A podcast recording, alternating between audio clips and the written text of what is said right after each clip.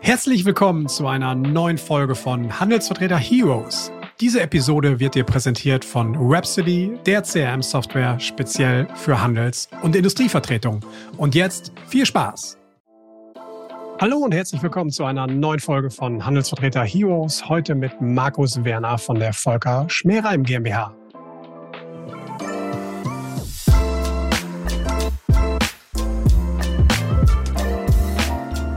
Da muss man sich auf jeden Fall darauf einstellen. Das heißt, mehr Bescheid zu wissen, mehr Detailkenntnis zu haben. Mehr Detailkenntnis, Und ja. auch mhm. die Probleme, die der Kunde einen oder die Fragen, die der Kunde einem stellt, auch erkennen zu können oder verstehen zu können. Was will er denn jetzt eigentlich? Ja. Also man muss, glaube ich, auch schneller dabei sein, das Ganze zu begreifen. Denn der fängt nicht an, jetzt, ich gebe ihm dann einmal drei Wochen Zeit, wenn Sie es sich durchgelesen haben.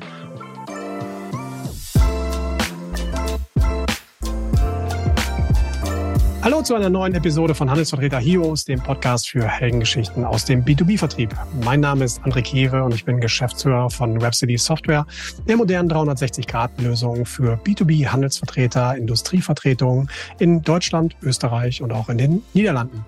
Mit unserer Lösung helfen wir bereits Hunderten von Vertriebsunternehmen effektiv zu wachsen und nachhaltig ihren Unternehmenswert zu steigern. Aber ist das jetzt hier ein Podcast nur über CRM und Digitalisierung?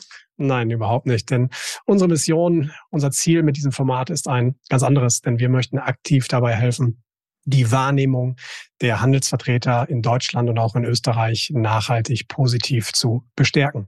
Weg vom Image, vom Staubsaugervertreter hin zur Wahrnehmung von wirklich erfolgreichen Vertriebsunternehmern und Top-Beratern im Mittelstand. In der heutigen Folge spreche ich mit Markus. Markus ist Geschäftsführer der Volker Schmerer im GmbH, macht das schon ein paar Jahre länger und ähm, das Unternehmen ist im technischen Vertrieb unterwegs. Ähm, Markus selbst berichtet von seiner Historie im Maschinenbau, ähm, wie er den Weg ins Unternehmen gefunden hat. Und wir sprechen, wir legen großen Schwerpunkt darauf, wie man eigentlich prozessual in der Handelsvertretung aufgestellt ist. Wie geht das Unternehmen vor, wenn es um Informationsbeschaffung geht? Wie recherchiert man im Internet? Welche Rolle spielen überhaupt Daten und Analysen im täglichen Geschäft für die Handelsvertretung, die Markus da betreibt? Und äh, was ist so das Erfolgsgeheimnis? Woran, woran glaubt er so?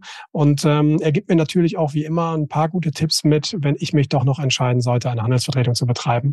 All das und eine ganze Menge mehr in dieser Folge mit Markus Werner. Freut euch auf eine spannende Episode. Springen wir rein los geht's. Viel Spaß. Ja, hallo Markus, herzlich willkommen zu einer neuen Folge von Handelsvertreter Heroes. Schön, dass du da bist.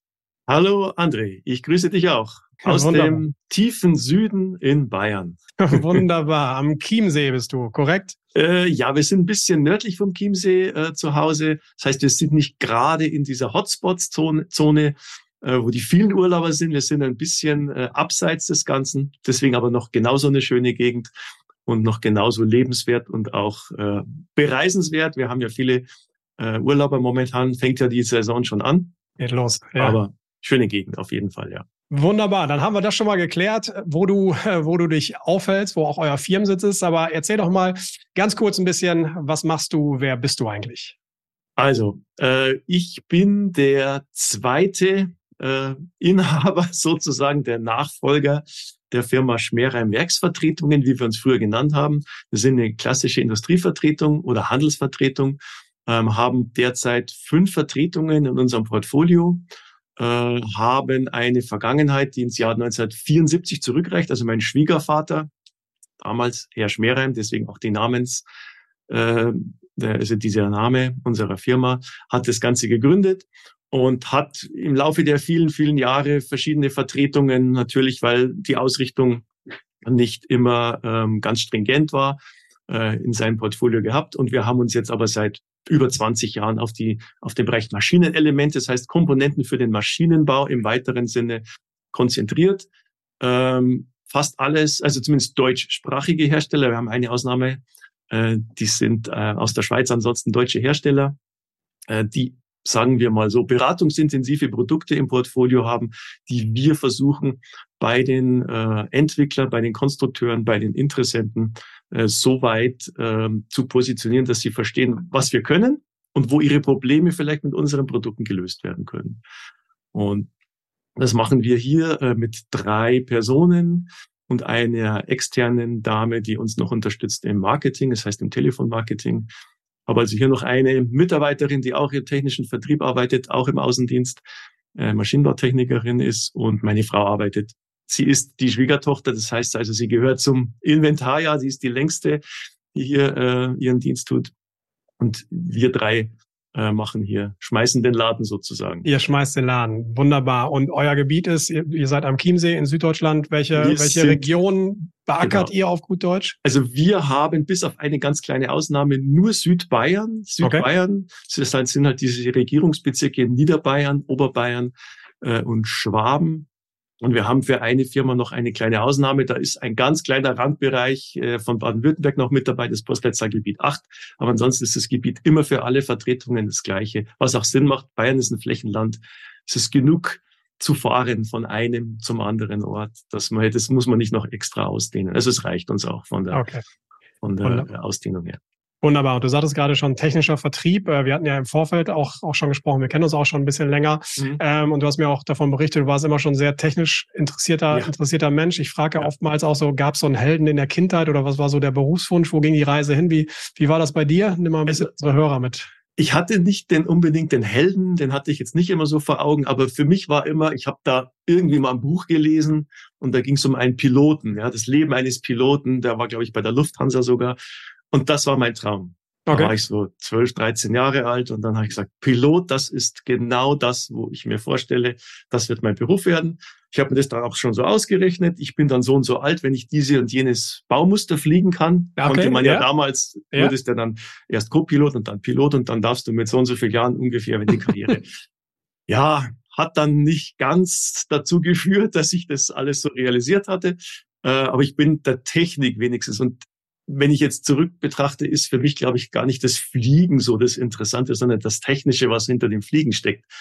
Und von dem her bin ich jetzt beim Steckenpferd Technik okay. geblieben und ja. bin damit eigentlich auch ganz zufrieden. Wie war, wie war der Weg, der, der Ausbildungsweg? Du bist, ähm, wie, wie lief das ab ja. nach der Schule? Was hast du gemacht? Ja, gut. Also die Schule hat sich bei mir ein bisschen länger hingezogen. Da war ich also nicht so. Ich war, ich war ein fauler Schüler, muss man ganz ehrlich sagen. Okay. Ähm, alle haben immer gesagt, er ist nicht dumm, aber er müsste halt mehr tun. Das war halt so das Problem, dass man halt in der Zeit, ja, Mai, als, als andere mal hatte. genau, vielleicht das andere, das andere besser findet, als jetzt äh, ständig zu lernen. Und ähm, bin dann vom Gymnasium runter, ohne aber Abitur zu haben, ähm, habe dann eine Lehre gemacht, eine Ausbildung gemacht, habe Werkzeugmacher gelernt, also wirklich ein Handwerksberuf und habe aber dann ähm, gesehen, interessant, aber es ist noch nicht die Erfüllung meines äh, Berufslebens. Also das ist noch nicht alles. Hab dann ähm, die Fachoberschule gibt es in, in Bayern gibt es eine Fachoberschule.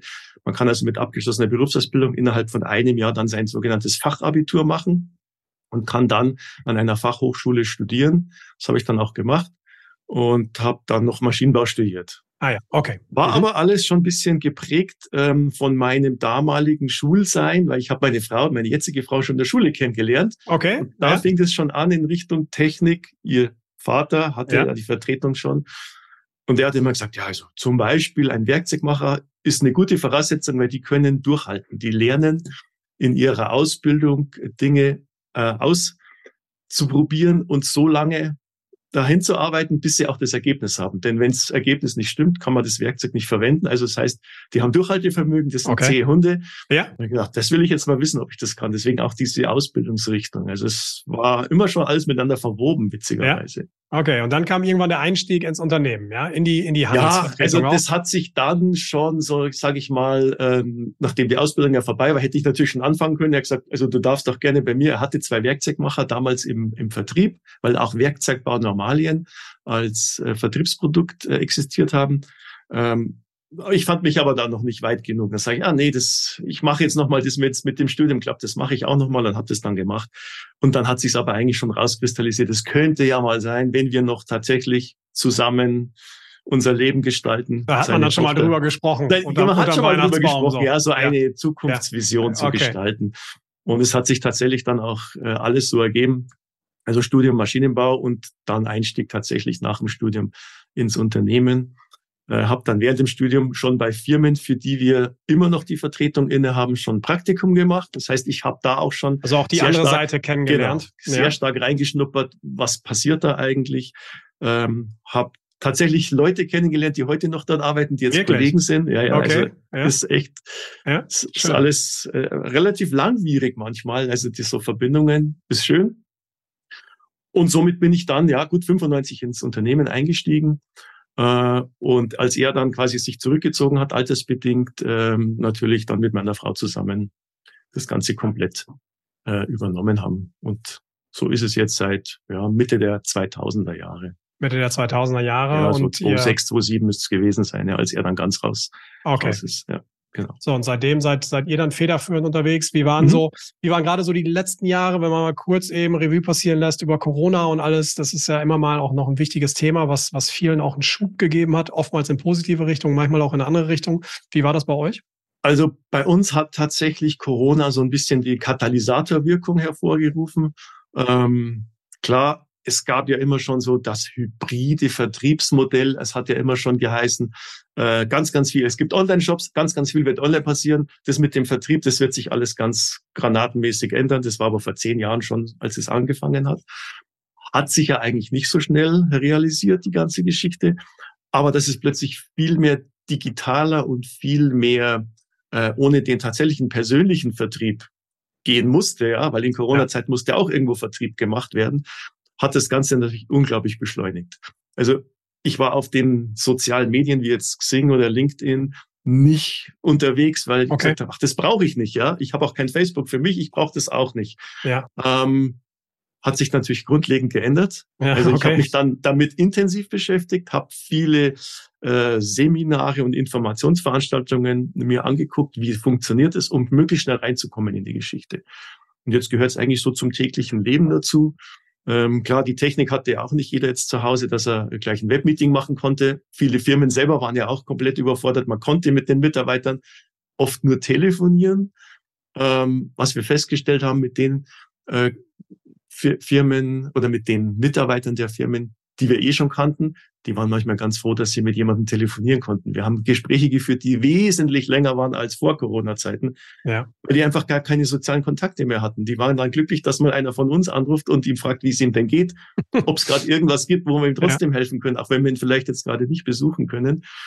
Ähm, das hat es also gezeigt, dass das deutlich äh, die Leute bewusst aufgesaugt haben, Ja. diesen Kontakt zu bekommen, der einfach noch möglich war.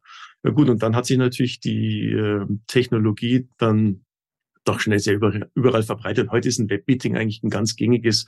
Also bevor man jetzt lange rumdiskutiert und sagt, ja, da bräuchte ich noch den Herrn so und so und die Frau so und so, machen wir schnell ein Webmeeting, wann haben Sie Zeit? Und man bespricht sich zu dritt, zu viert. Ja. Das hat alles wirklich wie ein Katalysator beschleunigt. Das wäre vielleicht irgendwann auch mal gekommen, hätte sich langsam etabliert. Langsam etabliert. Und das ist eine der positiven, sage ich mal, äh, ja, das ist eines der positiven Ergebnisse, das vielleicht diese Krise mit uns äh, gemacht hat. Sehr schön. Gab es auch irgendwas, was, was, was, oder wie, wie seid ihr sonst per se da durchgekommen? Hattet ihr, äh, waren da große Ängste da? Ist das Geschäft zurückgegangen? Wie, wie, Geschäft ist natürlich am Anfang extrem zurückgegangen, weil erstmal alle in Erstarrung Ja. plötzlich waren. Ja. Keiner wusste ja, was passiert, wie, wann, wie lange. Ähm, ich kann mich noch ganz genau erinnern, ich hatte noch, bevor alles äh, zugemacht wurde, hatte ich noch mit einem äh, Firmenchef bei einer Firma in München äh, ein ganz großes technisches Gespräch.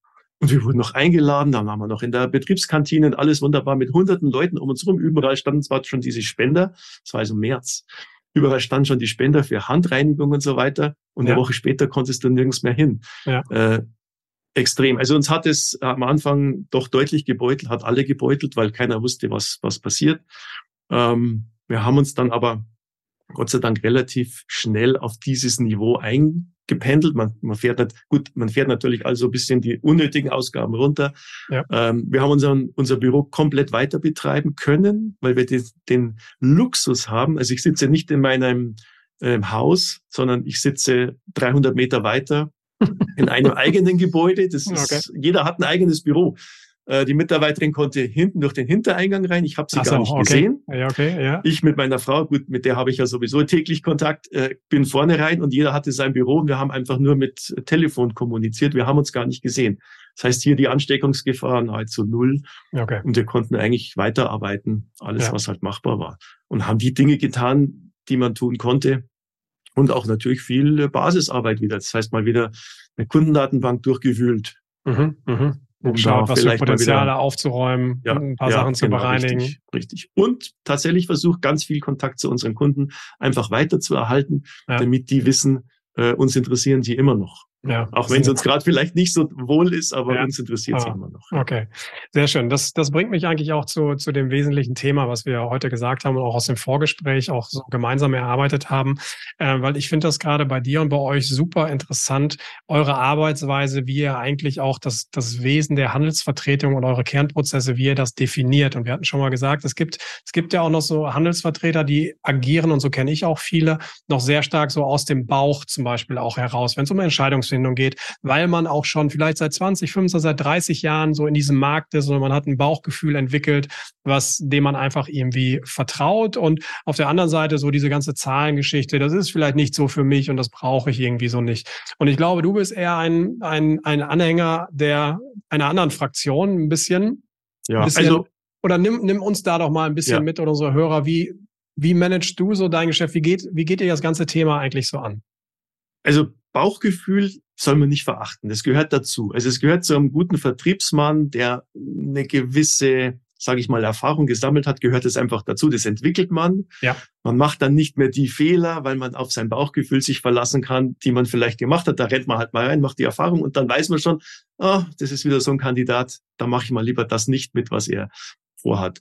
Aber für mich oder für uns war immer schon wichtig, und das habe ich, glaube ich, auch von meinem äh, Schwiegervater auch so mitbekommen, die Devise ist, möglichst viel zu wissen über den Markt, über den Kunden, vielleicht sogar noch über die Person, mit der man es zu tun hat, vor allem äh, über die Person vielleicht, mit der man es regelmäßig zu tun hat.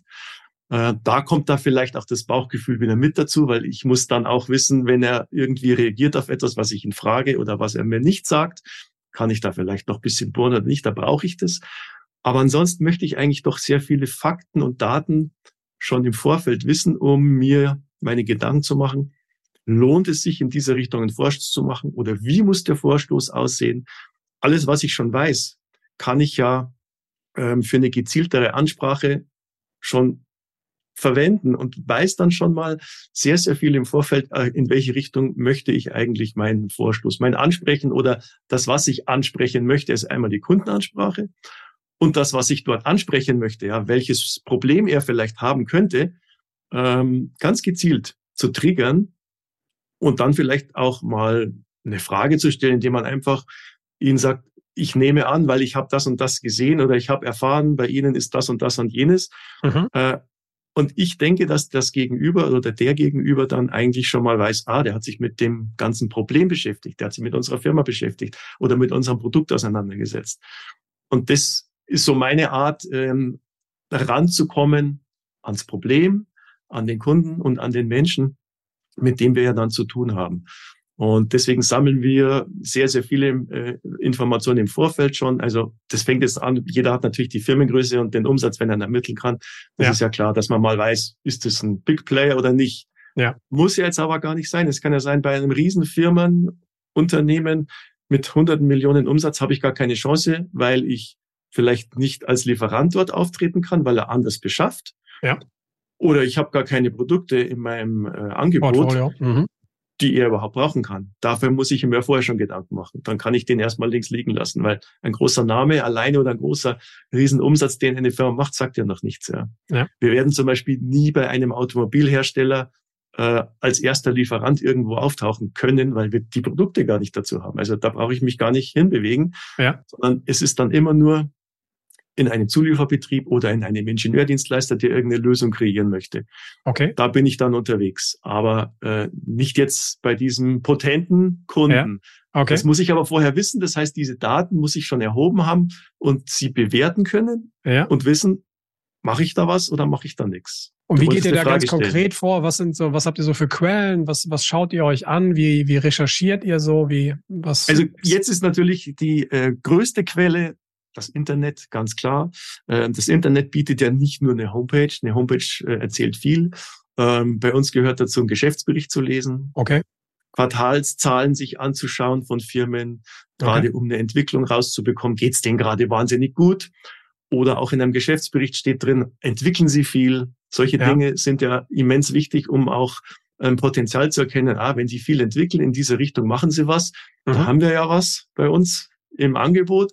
Das wäre jetzt mal eine Idee, ja. wenn wir noch niemanden kennen, da mal herauszufinden, wer ist denn da für diese Entwicklung zuständig. Ja. Man geht natürlich über Messen und schaut sich äh, an, was dort gezeigt wird.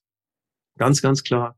Ähm, manchmal ein bisschen undankbar, weil natürlich, ich bin ja auch oft auf einer Messe, aber ich bin ja der Vertriebsmann. Ja. Ich will ja jetzt nicht, dass mir jemand äh, Loch im Bauch fragt. Aber man kann gewisse Grundinformationen da schon mal bekommen.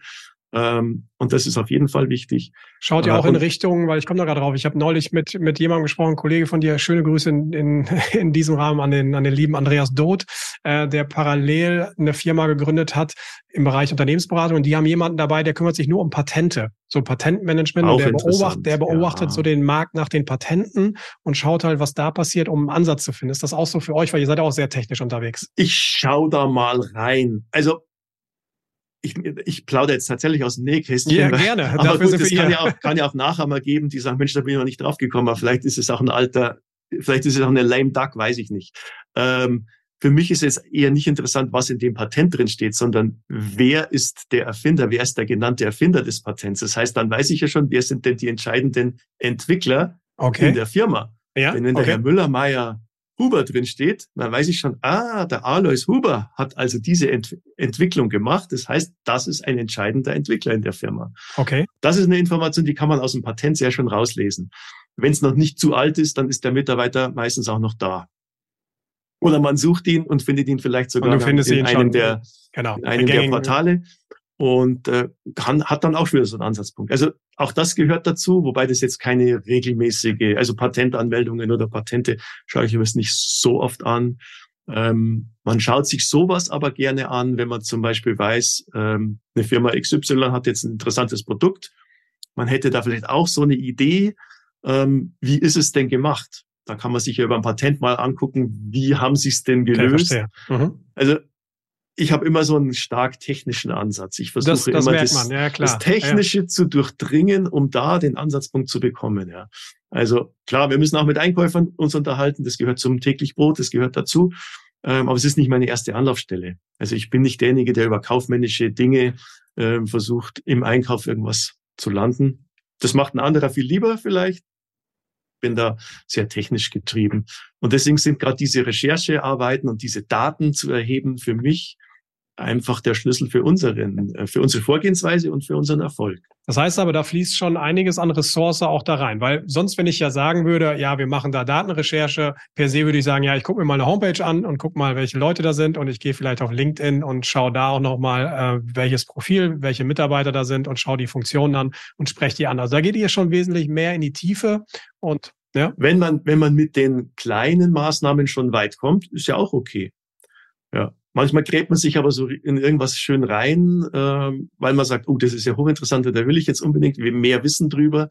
Und dann kann ja wirklich äh, aufgrund der, der gesammelten Daten kann man dann sehr gezielt dann auch wirklich ähm, vorstoßen und sagen, so, jetzt versuche ich denjenigen wirklich mal dran zu bekommen und ihn konkret das zu fragen, was ich mir jetzt dafür. Okay, Gedanken das ist dann so die, die, die nächste Phase im, im Vertriebsprozess. Also Daten, Richtig. alles ist da. Was, was passiert dann konkret? Wie gehst du, wie gehst du oder wie geht ihr dann vor? Ja, also wie ich jetzt schon, schon angedeutet habe, wenn ich jetzt aus der ich nenne es jetzt einfach mal aus der Datenlage, das klingt so ein bisschen äh, ja, amtlich, aber, aber, behördlich, also wenn ich aus der Datenlage erkennen kann oder wenn sich jetzt da rauskristallisiert, das ist auf jeden Fall ein interessanter, ähm, sage ich mal, ein Potenzialkunde, ja dann muss ich ja erstmal rausfinden, ähm, komme ich ran, kriege ich irgendwelche Informationen, um das zu verifizieren, was ich als Daten gesammelt habe. Es kann ja sein, ich bin auf dem Holzweg. Kommt jetzt natürlich weniger vor wie am Anfang. Am Anfang macht man sich so verschiedene falsche Gedanken. Ähm, das bekommt man ja raus. Und dann kann man ja relativ konkret auch nachfragen. Und über diese gezielte Nachfrage kommt man dann relativ schnell an einen Punkt, wo man sagt, okay, das lohnt sich weiterzumachen dann muss man tatsächlich, es ist ja nicht so, du kommst und er sagt, auf Sie habe ich gewartet. Ich mache gerade eine ganz tolle Entwicklung und da brauche ich genau, was Sie und mir Und genau den Markus haben. Werner, den brauche ich. Ich wollte Sie eigentlich gerade selbst anrufen. Genau. Das wird ganz, ganz selten passieren. Es ist wie ein Sechser im Lotto. Ähm, sondern dann heißt ja erstmal, ähm, dieses Informationsvertrauen aufzubauen. Er kriegt von mir was, Ich versuche von ihm was zu bekommen, um das einfach ein bisschen zu vertiefen. Und äh, ich sag, Aufbauarbeit kann sehr lange dauern. Deswegen diese Zähigkeit, die mein Schwiegervater da er, erwähnt hat, die braucht man unbedingt im Vertrieb. Ähm, wir haben ja ein schnelllebiges Geschäft eigentlich überhaupt nicht, denn der Maschinenbau zählt ja eher zu den konservativen äh, Branchen. Da geht es eher Schritt für Schritt vorwärts. Das heißt, die Innovationszyklen sind nicht ganz so schnell, ja? Oder wie? Nein, die sind nicht, die sind jetzt nicht, ähm, ich sage jetzt mal, Software ist wahrscheinlich das Allerschnellste. Da muss man schnell eine Lösung finden für ein Problem und es wird was gebaut, ja, es wird was programmiert. Und dann habe ich die Lösung. Ähm, das ist jetzt bei uns ja eher nicht, sondern wir müssen uns ja auf die Sachen, die wir schon haben, erstmal verlassen können, dass die funktionieren und dann vielleicht noch ja, ein Derivat entwickeln oder eine Abwandlung oder eine spezielle Baugröße oder noch eine Funktion dazu. Ähm, und dann wird es beäugt, dann wird es angeguckt. Ich sage jetzt mal bei der Software, da wird es getestet. Wenn es geht, funktioniert's. Wenn nicht, macht man weiter. Ähm, aber sage ich mal, das Risiko, sehr viel kaputt zu machen, ist ja dann nicht so gegeben. Ja, nicht so, ich meine, dann lösche ich das, das und mache ein Update und dann passt schon wieder. Sage ich einfach mal so salopp.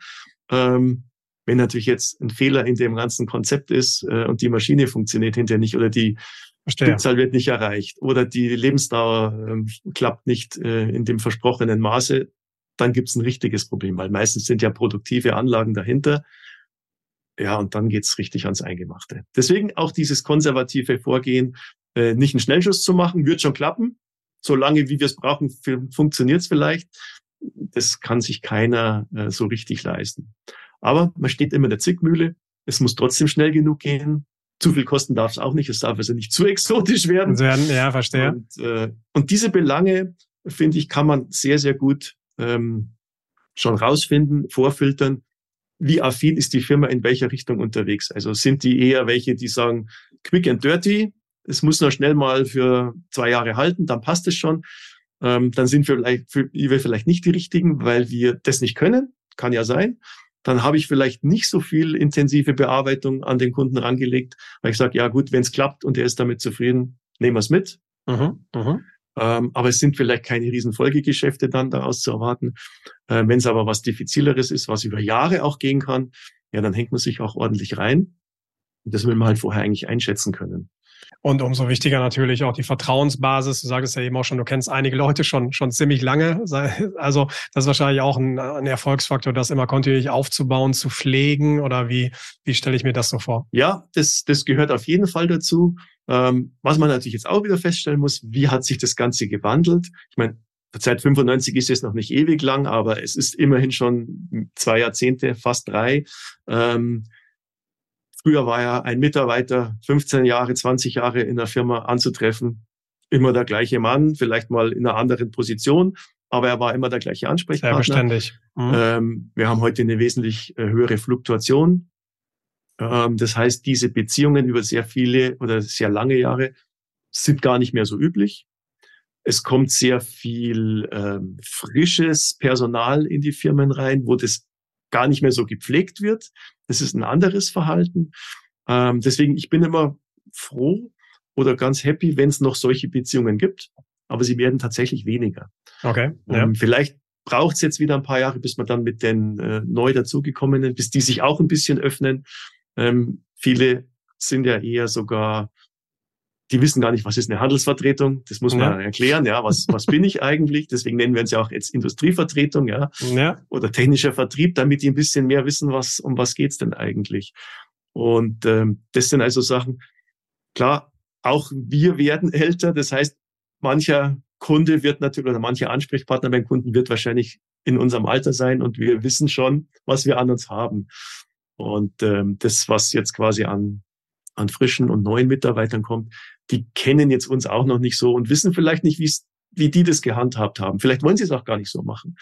Also es hat sich da auch schon gewandelt. War jetzt zwar gar nicht die Frage, aber nein, nein, es aber ist, ist, ja schon, ist ja schon, ist ja schon ein wichtiger, wichtiger Punkt. Wir reden ja auch in diesem Format oftmals darin, wo eigentlich, wo die Zukunft irgendwie liegt und was so Anforderungen auch für die Zukunft sind, weil sich natürlich auch ein Einkäuferverhalten ändert oder auch ein Vertriebsleiterverhalten. Es gibt neue Leute, eine neue Generation kommt dahin, die anders irgendwie tickt, auf die man sich ja auch irgendwie, auf die man sich ja einstellen muss. Und deswegen finde ich das immer ganz spannend, auch zu, zu sehen, wie, wie jeder Einzelne da so, da so vorgeht. Also wie müsst ihr euch denn konkret auch verändern in die Richtung oder gibt es neue Anforderungen? Wie stellt ihr euch da um? Wir haben uns eigentlich schon verändern müssen.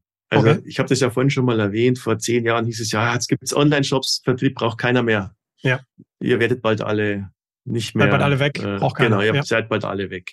Ähm, dann hat man festgestellt, ja, hm, das kann vielleicht für einen gewissen, für ein gewisses Produkt kann es funktionieren. Aber es funktioniert in, in unserem Segment, glaube ich, immer noch ganz schlecht. Was sich aber total verschoben hat, und das mussten wir auch langsam lernen und äh, akzeptieren. Ähm, früher war es so, wir waren die Informationsverteiler. Ein, mhm. ein Hersteller hat eine Information, ein neues Produkt, einen neuen Katalog. Irgendetwas, was an den Mann gebracht werden musste an Informationen. Klar, da konnte man früher Newsletter schicken per Post und das weg, haben wir auch gemacht, Tausende. Ähm, aber der Handelsvertreter war eigentlich der, der beim Kunden vor Ort den neuen Katalog vorgestellt hat, gesagt hat, welche Produkte momentan besonders äh, interessiert von anderen aufgenommen. Er hat einfach den Markt bespielt mit den Informationen, die der Hersteller ihm in die Hand gegeben hat. Braucht man heute alles nicht mehr. Es gibt einige Hersteller, die wir vertreten, die haben gar keine gedruckten Kataloge mehr. Mhm, mh. Gut, es ist jetzt wieder zurückgegangen. Wir haben jetzt noch kleine Übersichtsprospekte oder Flyer, dass man überhaupt noch was in die Hand nehmen kann. Ja, okay. Aber wir sind viel, viel später jetzt an der Sache dran, als es mhm. früher war. Früher war es so, du hast ihm das gezeigt und dann hat er gesagt, oh, da habe ich gleich eine Idee. Da komme ich auf Sie zu, rufen Sie mich mal nächste Woche wieder an, ähm, da habe ich was.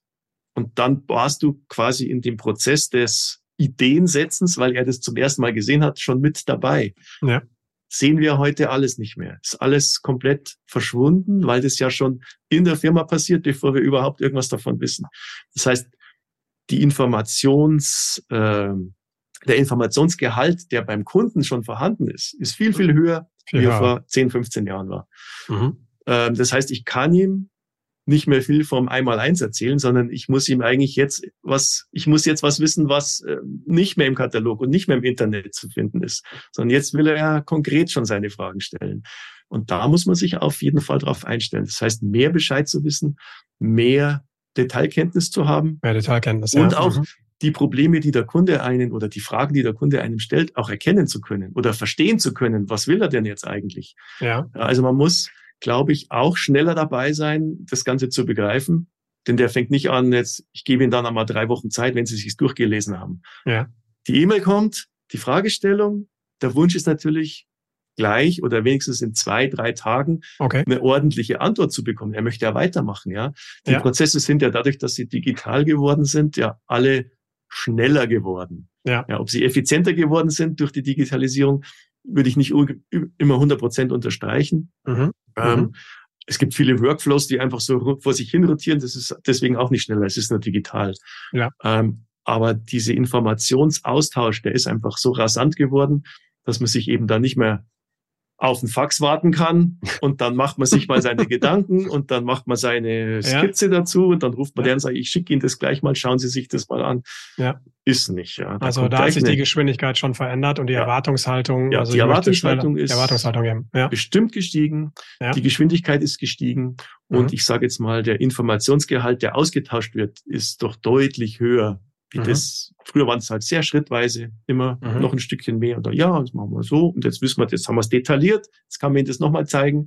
Mhm. Das ist schon sehr, sehr weit fortgeschritten. Okay. Ich habe hier zwei Modelle, schauen Sie sich bitte die mal an, welche Einbausituation für Ihr ja. Produkt das bessere ist. Wo könnte okay. ich einfacher montieren oder was ist die günstigere Variante oder wo können wir vielleicht noch was äh, geschickter machen?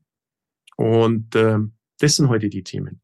Okay. Und die kommen halt sehr sehr schnell und getaktet und da muss man auch sehr schnell und getaktet dann wieder antworten können. Wie wichtig ist denn dann so eigentlich so die, die ganze, die Transparenz, die du hast im Übersystem, über die Daten? Das sind ja unheimlich verschiedene Informationen. Ihr arbeitet in verschiedenen Projekten und so. Wie, mhm. wie seid ihr da organisiert? Wie wichtig ist das Ganze? Also, das ist eines der da muss ich gleich wieder, ich muss nochmal meinen Schwiegervater zitieren, aber er ist halt einfach, für mich ist er halt der, der, sage ich mal, ja, er hat es damals schon erkannt. Er kam ja von seiner Zettelwirtschaftskarteikasten okay. äh, ja. in eine EDV-Ära. Ist ja. er ja quasi hineingekommen. Ja, mhm. Und er hat da immer schon dieses Steckenpferd. Ähm, damals war es so, jeder Katalog, der bei einem Besuch übergeben wird, wird in unserem EDV-System damals hinterlegt, damit ich weiß, der andere oder der Kollege telefoniert mit dem oder fragt nach oder hat den Vorgang vielleicht vor sich der Herr so und so hat den Katalog dann und dann bekommen. Das heißt, er hat die aktuelle Version. Ja.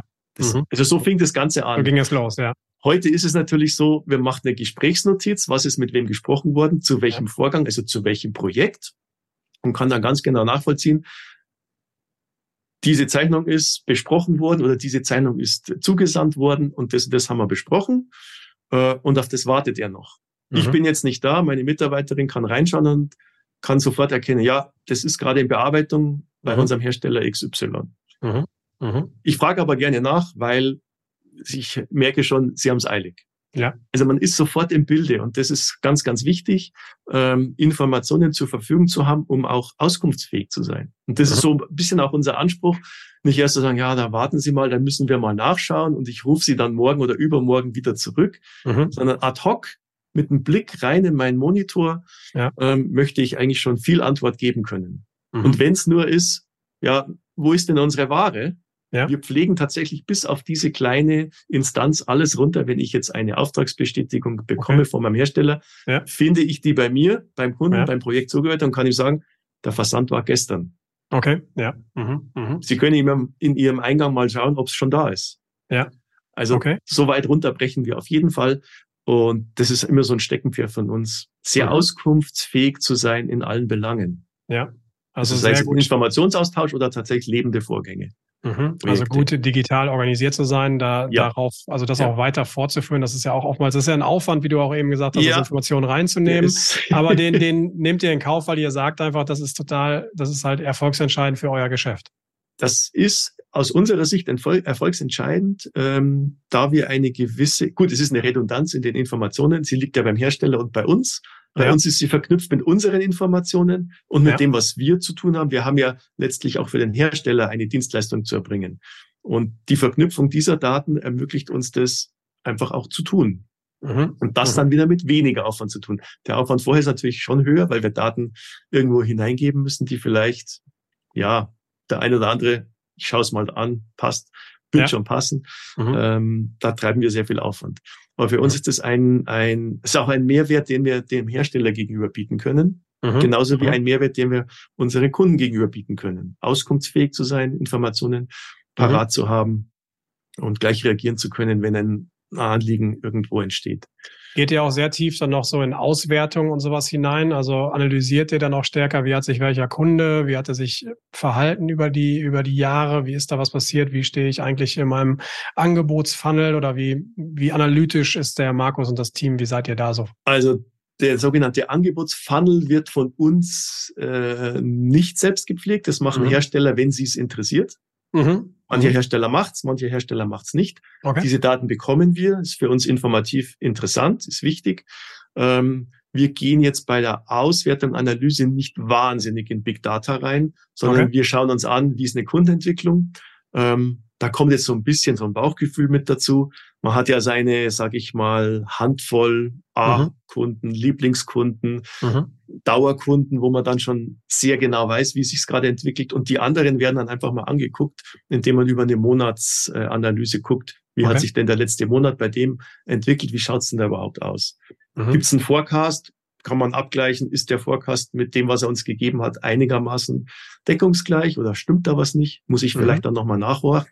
Da mhm. kommt sich, also sowas wird schon gemacht, aber nicht jetzt bis ins kleinste Putzelchen Detail. Also mhm. diese Detailverliebtheit ist eher so wirklich bei dieser Recherche und Aufbereitung, okay. Okay. um auf den Kunden zugehen zu können und zu wissen, was sich dort tut. Ja. Ähm, wenn das dann äh, laufend ist, langt, finde ich, der grobe Blick drauf, ob alles im Lot ist. Mhm. Okay. Weil jetzt eine kleine Verwerfung da schon erkennen zu wollen, da müsste ich ja wirklich täglich schauen, oh, der, Ja, Tagesum, der Tagesumsatz stimmt nicht oder so. Aber Ja, das gibt gut, es ja okay. eigentlich nicht. Ja, gut, Nee, das, das- ist ja wahrscheinlich auch nicht ganz euer Geschäft und dann gibt's ja immer noch so ein Pareto-Prinzip und, und solche Geschichten. Ja, genau, richtig. Also es Okay. ist dann zu kleinteilig, ja. Ja, ist richtig. aber vielen Dank erst schon mal für diese wirklich auch detaillierten ähm, Mhm. Insights von euch. Ich finde das ganz spannend, auch so zu hören, wie, wie unterschiedliche Handelsvertretungen, wo das Geschäft ja immer relativ ähnlich, also das Grundgerüst ja Mhm. gleich ist, weil man im Vermittlungsbereich unterwegs ist, aber wie man es dann doch anders, anders interpretiert. Ja. Also sehr spannend. Klar, natürlich auch mit eurem Hintergrund aus dem technischen Bereich ist es nochmal ein bisschen anderer Angang wahrscheinlich. Die Projekte sind auch anders, eure Kunden sind anders. Ähm, aber super, super spannend zu sehen. Ich frage an dieser Stelle immer ganz gerne, mit, mit deiner Erfahrung, die, die du jetzt so hast. Und Mhm. ich bin jetzt ein, ein Jungspund und ich komme irgendwie aus dem Vertrieb und möchte, habe mir gedacht, ich möchte mich jetzt auch selbstständig machen, möchte meine Handelsvertretung selbst aufbauen. Was sind so ein, zwei Dinge, die, was, was würdest du mir so mitgeben mit dem Wissen, was du gesammelt hast aus den letzten Jahren und auch mit deinem Blick in die Zukunft? Worauf sollte ich, André, am besten, weil Maschinenbau nicht wirklich mein Thema ist, aber ist egal, ist ja, egal. gut. Worauf, worauf sollte ich achten oder was sollte ich tunlichst vielleicht auch vermeiden? Was sollte ich vielleicht nicht tun, machen? Mhm. Also vermeiden ist natürlich am Anfang die Gefahr. Jetzt, ich hätte jetzt gesagt, was man unbedingt vermeiden sollte, hm, so zu tun, als ob man alles weiß und eh schon, ich weiß, wie der Hase läuft. Ich habe das immer schon so gemacht und so wird es auf jeden Fall funktionieren. Mhm. Ähm, also so diese eingetretenen Pfade oder diese, man soll eine Richtschnur haben, das ist völlig in Ordnung. Aber alles abkanzeln, was da andere oder was andere sehen, nee. Du kommst mit deinem Hersteller nicht klar, Mhm. denn einerseits ist der Hersteller auch dein Kunde, ja. Das ist, das ist eine Beziehung, die muss Ja. auch gut sein. Ähm, deswegen da nicht zu gescheit tun und sagen, ja, ja, ich weiß schon, wie das geht. Auch Ja. mal hören, wie er, was er sich vorstellt. Das ist ganz wichtig, weil sonst kommt man nie auf einen Level und sonst redet man immer aneinander vorbei. Man handelt aneinander vorbei und das wird keine Zukunft haben. Das Mhm. Mhm. Also das Okay. entsteht ja auch gleich mal so ein Gefühl, da ist ein Bauchgefühl auch ganz wichtig. Im ersten Gespräch mit einem Hersteller, den man vertreten möchte. Ja. Wie, wie fühlt sich das an? Wenn sich das komisch anfühlt und man dann nur über Überredung oder über festgeschriebene Vertragsbestandteile etwas erreicht, wo beide ja halt dann zustimmen, das wird nichts werden. Also das, das wird nicht, sei es noch so lukrativ, das klappt nicht Mhm. ähm, jemand, der nicht ähm, überzeugt ist, dass es mit einer Handelsvertretung klappen kann. Mhm. Also ja, überzeugt, er muss vielleicht noch gar nicht überzeugt sein, sondern der nicht aufgeschlossen ist gegenüber so etwas. Und man muss ihn überreden. Das klappt nicht. Also ich würde dir raten, wenn du dich selbstständig machen möchtest mit, mit Handels, als Handelsvertreter, überrede nicht eine Firma, sie soll es doch mal ihren Vertrieb so versuchen. Also wenn sie vielleicht Ja. noch keinen hat, Ja. das, das wird nicht klappen. Wenn sie nicht selber ähm, sagen, ja, das ist eine gute Idee, Ja. dann wird es nicht klappen. Nee, Das also wird nicht, wird nicht funktionieren.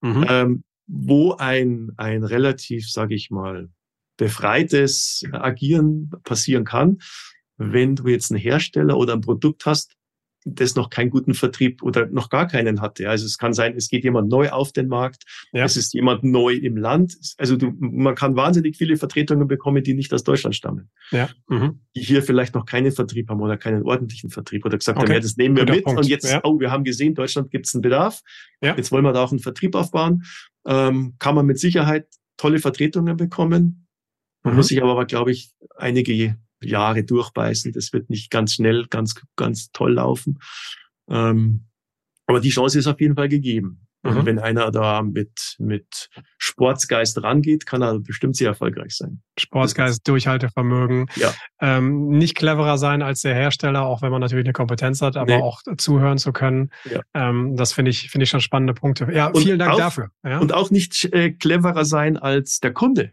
okay, Ja, es gibt, also ich habe Kollegen schon erlebt, die haben dem Kunden ähm, das alles erklärt, wie es genau zu sein hat. Äh, würde ich mich jetzt irgendwie nicht so trauen. Ja, Was okay. muss der von mir denken? Ja, bin ich Ja. der Messias, Ja. dass ich alles weiß? Ähm, nee, ist, also ist ja auch schon viele, viele Jahre her. Äh, ich glaube, wer heute so fehl am Platze, der würde wahrscheinlich auch das letzte Mal bei dem Kunden äh, okay. erscheinen dürfen. Also Verstehe. das, das kann man nicht. Also von dem her immer viel zuhören. Das ist ganz Immer wichtig. viel zuhören. Aber Letzte, im Hinterkopf eben zu wissen, ja. was man hören möchte. Was man hören möchte. Also da ja, okay. muss man schon mhm. da die Frage auch so formulieren, was will ich jetzt eigentlich noch rausfinden? Okay. Genau. Letzte Frage, die ich, die ich auch an dieser Stelle immer habe. Ähm, mhm. Ein bisschen auf die Zukunft jetzt auch geachtet, weil wir sprechen ja viel darüber, die Zukunft der Handelsvertretung, wo liegt die eigentlich, gibt es die eigentlich noch? Ich glaube, wir sind beide der Meinung, dass das Ganze auch in Zukunft noch viel Potenzial hat, weil wir sprechen ja immer vom Mensch-zu-Mensch-Vertrieb, der auch weiter noch im ja. Mittelpunkt steht. Bei euch ist es sowieso, ihr seid in einem technisch so hochversierten Bereich auch unterwegs, wo ich mir als selbst als Softwaremensch nicht unbedingt vorstellen könnte, wie man das rein über Algorithmen und rein nur über Software mhm. abwickelt. Von daher, da ist schon ein Haken dran. Aber was sollte ich denn, welche, welche Superhelden-Power brauche ich denn in der Zukunft vielleicht stärker oder was ist noch mehr gefordert von mir, um als Handelsvertretung, Industrievertretung auch erfolgreich zu sein? Superheldenkräfte. Also, wenn ich Superheldenkräfte gerne hätte, dann wäre es das, genau was ich vorher schon mal kurz erwähnt hatte, zu erraten, wo gerade was benötigt wird. Ja, okay, ja. Das, das wäre die Superheldenkraft. Ja. Äh, und zu sagen, Mensch, bei dem muss ich mich jetzt schnell melden, denn mhm. der hat gerade eine Idee. okay. Da könnten wir unsere Ideen vielleicht in ein schönes neues Produkt. Äh, mhm. das, aber das ist ja jetzt, Aber das ist ein bisschen fiktiv, bisschen, aber ja, das gut. Bisschen sehr aber fiktiv. Ein bisschen in die Realität nee, geholt. Das, das, nee, das in die Realität. Ähm, nein, was, was man sich, glaube ich, ähm, unbedingt erhalten muss, das ist tatsächlich den persönlichen Zugang ähm, zu den Menschen, zu den Ansprechpartnern, sei es jetzt Hersteller oder sei es jetzt Kunde, so zu gestalten, dass er sich wertgeschätzt fühlt, dass er weiß, ich werde nicht nur abgearbeitet, weil ich ein Vorgang oder ein Projekt bin, sondern auch der Mensch, der dahinter steht. Ich glaube, das werden auch die vielen jungen Ingenieure, die jetzt in den Firmen kommen, noch sehr, sehr wertschätzen. Manche verstecken sich so ein bisschen hinter ihrer elektronischen Wand. Ähm, ich glaube, das muss man unbedingt beibehalten und das wird auch ein, ein besonderer Faktor sein, ja, dieser, dieses Menschliche in diesem ganzen technisierten und digitalen noch ähm, weiter zu erhalten. Und wenn man das hat und wenn man das kann, wenn man so eine gewisse, so eine Empathie auch für den anderen entwickeln kann, glaube ich, wird man auch eine Zukunft haben, und es sind gar keine Superkräfte, es ist nur vielleicht ein Herausholen aus seinem eigenen. Vielleicht hat man es ja schon und hat es nur ein bisschen verschütt gehen lassen. Okay. Ähm, ich denke, das, das wird so einer der Schlüssel sein. Klar, dass du dein Handwerkszeug beherrschen musst, das ist, das ist natürlich Grundvoraussetzung. Mit, mit heißer Luft kommt man in keiner Branche weit. Kommt man keiner das, ist, das ist ganz klar. Aber ich denke auch diese menschliche Komponente und dieses Miteinander, ein Problem zu erkennen und es erfolgreich zu bearbeiten, eine, Herausforderung zu bearbeiten und die dann zu lösen, das ist das Schönste eigentlich. Und das gefällt sowohl demjenigen, der das Problem hatte, genauso gut wie demjenigen, der das Problem mit lösen durfte. Und von dem her sehe ich, äh, gibt es da viele, viele Chancen auch in Zukunft, denke ich. Sind vielleicht andere Aufgabenstellungen, aber da ist immer ein Mensch mit dabei, der einen Vertrieb machen kann und der kann auch ein Handelsvertreter sein. Wunderbar. Ich glaube, danach kann nichts mehr kommen. Auch das sage ich öfter an dieser Stelle. Äh, lieber Markus, vielen, vielen Dank. Hat mir sehr viel Spaß gerne, gemacht, dieses Gespräch. Gerade auch mal ein bisschen mehr noch ins Detail zu gehen, wie die Arbeitsweise ist. Ich glaube, unsere Hörer merken, dass du auch ein sehr technisch versierter Mensch mhm. bist. Das gehört einfach zu eurem Job, zu dem dazu, was ihr eben auch macht. Ähm, vielen Dank von meiner Seite für diese, für diese spannenden Einsichten. Hat viel Spaß gemacht. Sehr gerne. Viele, viele Grüße hat, an den Chiemsee. Hat auch mir Spaß gemacht. Vielen Dank, André, für die Einladung. Und äh, Gerne Grüße in den hohen Norden. Danke. Auf bald. Auf Tschüss. bald. Mach's gut. Ciao.